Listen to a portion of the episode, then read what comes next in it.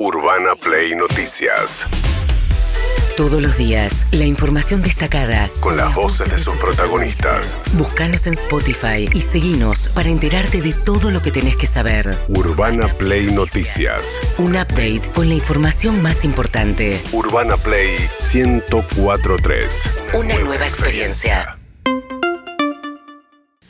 Bien, el presidente Alberto Fernández le dio un reportaje a Jorge Fontevecchia, el director del el diario Perfil, y un poco reflejando el nivel de desconcierto que hay en general. La oposición dice, yo no le creo a Cristina Kirchner que no se vaya a presentar. El oficialismo no termina de digerir el golpe porque no entiende tampoco las consecuencias. ¿Y qué va a hacer Cristina Kirchner ahora que dijo que no va a ser candidata a nada? Esto deja el espacio vacante del Frente de Todos, de la representación dentro del Frente de Todos del kirchnerismo porque Cristina Kirchner se ha dicho que quiere preservar la unidad. Entonces, ¿qué va a poner? ¿Un candidato propio a competir contra Alberto Fernández eventualmente en una interna? ¿Qué va a pasar con Sergio Massa? Bueno, este nivel de desconcierto se vio reflejado en una de las respuestas que le dio Alberto Fernández a Fontevecchia. Yo no sé si habrá algún gobernador que quiera ser candidato, yo no sé si habrá algún dirigente como Guado que por ahí quiera ser candidato, yo no sé si Sergio quiere ser candidato, yo no sé, no, sé, no lo sé. Yo en política aprendí a no jubilar a nadie, no sacar a nadie de la carrera. Yo lo que, yo lo que quiero es buscar el candidato que nos garantice el triunfo. Si ese soy yo, seré yo, y si no, será otro, y lo voy a acompañar con mucho placer. No sé, dice, básicamente no sé pero efectivamente una de las cosas que le reprochan es que no convoca una mesa política, porque tampoco habla con nadie para ver cuál va a ser eventualmente la estrategia al frente de todos. Por ahora, Sergio Massa lo que apuesta es a lograr desacelerar la inflación, viene con un blanqueo muy grande que sobrepasa el proyecto original que tenía que ver con ofrecer un blanqueo a los que tuvieran bienes en Estados Unidos y que van a quedar en evidencia a partir del momento en el cual se empiece a intercambiar información financiera en forma automática. Ahora es un blanqueo más amplio el que que va a llevar este Sergio Massa al Congreso. Y más allá del objetivo de llegar al 3% de inflación en el mes de abril, Alberto Fernández, en este diálogo con Fontevecchia, planteó un objetivo todavía más eh, ambicioso en términos de los distintos tipos de cambio. Es el audio 13, Leo.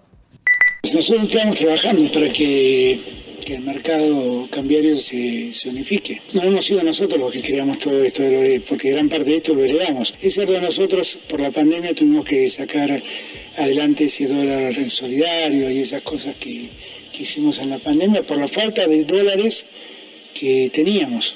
Pero debemos trabajar en ese sentido. Y todo el esfuerzo va en ese camino.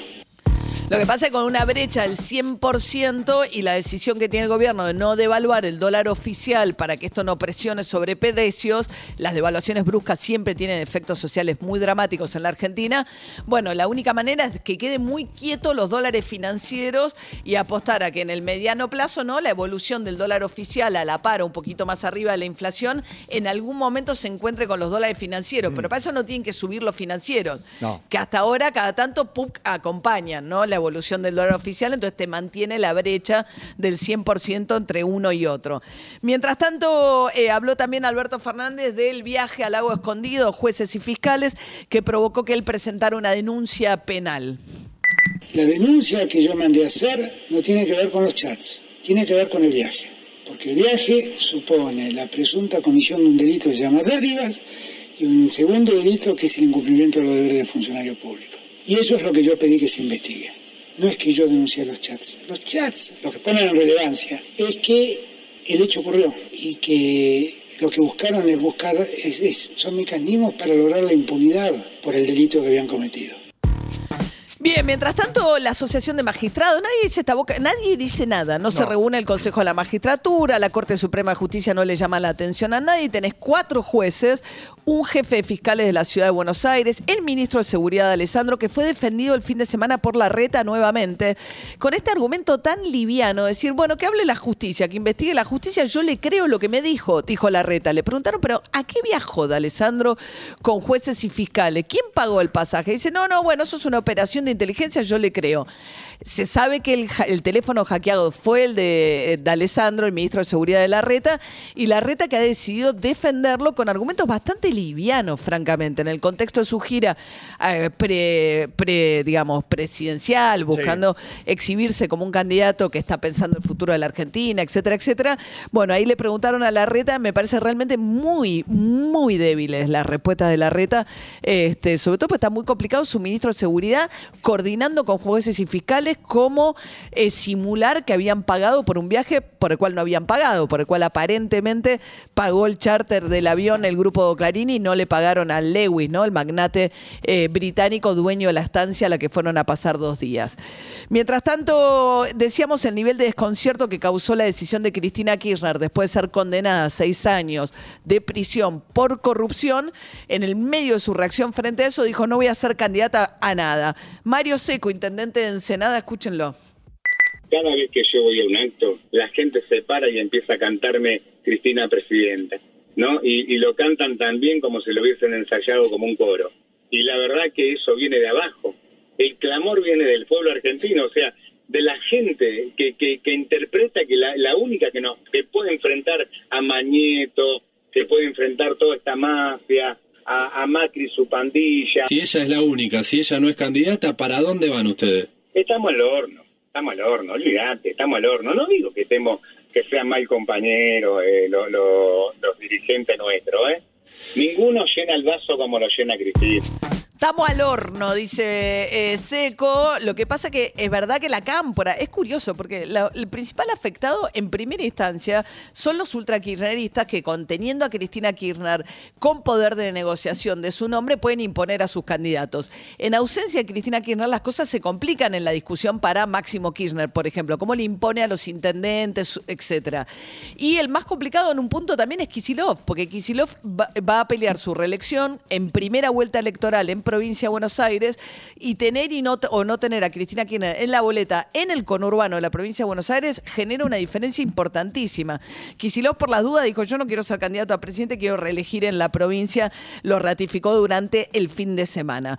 Mientras tanto hay eh, una recomendación del Ministerio de Transporte de la Nación para volver a utilizar el barbijo en eh, transporte público. ¿Por qué? Porque bueno, está aumentando los casos de COVID, se están duplicando semana a semana. Esto decía Hugo Pizzi, el infectólogo. Realmente estamos preocupados nuevamente. Ya se veía venir esto cuando Europa estaba tan complicada y vos sabés que todo lo que pasa en Europa es el preludio de lo que viene para América. Y empezaron nuestros vecinos peor que nosotros, ya sea Chile, Brasil y un poco más arriba Perú. Y de pronto empezamos a cuadriplicar en nuestro país la cantidad de casos y evidentemente aparecieron provincias que inmediatamente pidieron el uso del barbijo nuevamente. Bueno, mientras tanto, en Perú hay una gran agitación después de la destitución de Pedro Castillo, el presidente que se autoinfligió un poco. Él había tenido 18 meses muy inestables a lo largo de su presidencia, un dirigente, el pe- campesino, el Perú más pobre, que nunca logró hacer pie. En tres oportunidades el Congreso intentó destituirlo hasta que finalmente él se da un autogolpe, diluye al Congreso y a partir de ahí pierde apoyo totalmente y Dina Boluarte, la vicepresidenta, asume la presidencia y han sido días muy agitados con protestas en la calle. Está detenido Pedro Castillo y hay dos muertos. Dina Boluarte, la presidenta, decía esto. La responsabilidad, la paz y la tranquilidad es posible con el esfuerzo de todos.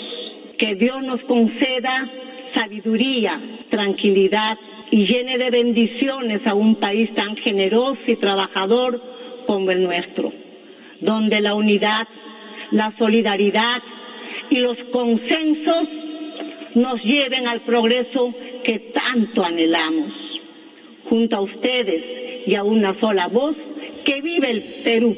Muchas Bien, gracias. Perú tiene un problema enorme de mucha inestabilidad política en el Congreso, sobre todo que tiene, no tiene partidos políticos fuertes. La principal contendiente de Pedro Castillo fue Keiko Fujimori, la hija de Alberto Fujimori, el expresidente que está preso todavía purgando condenas por violaciones a los derechos humanos y por corrupción.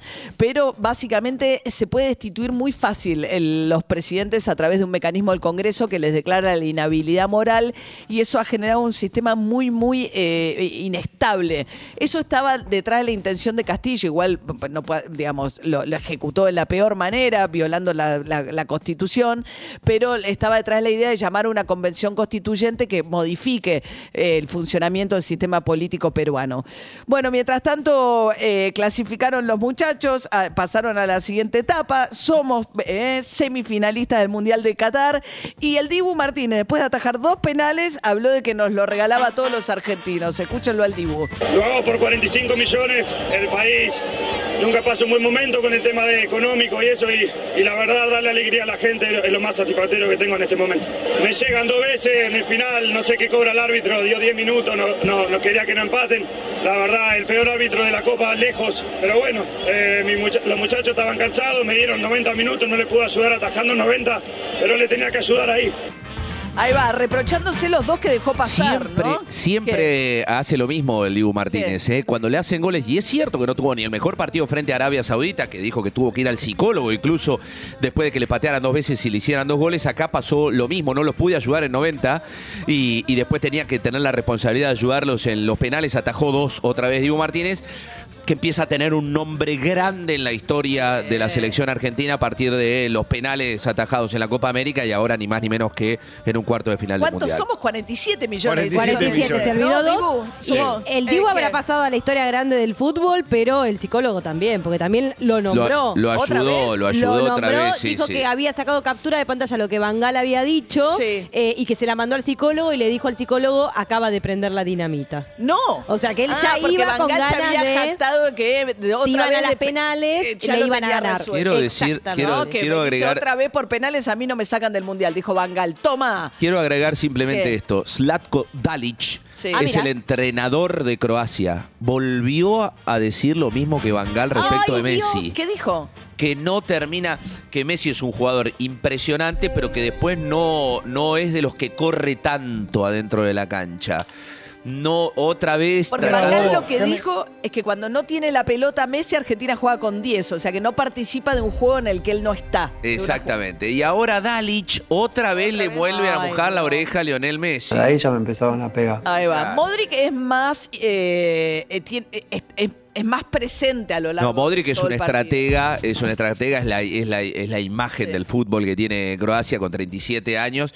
Dicho sea de paso, es el, un- uno, el futbolista que ganó un balón de oro en el medio de la camada de Cristiano Ronaldo y Messi. Claro. Eh, y es un poco el que lleva los hilos del juego. Es un jugador que casi de toda la cancha, parado más en, en mitad de la cancha y en tres cuartos, pero bueno, un futbolista de excepción. De excepción. Ahí sí. ya. Bueno. bueno. Tranquila. Urbana Play Noticias.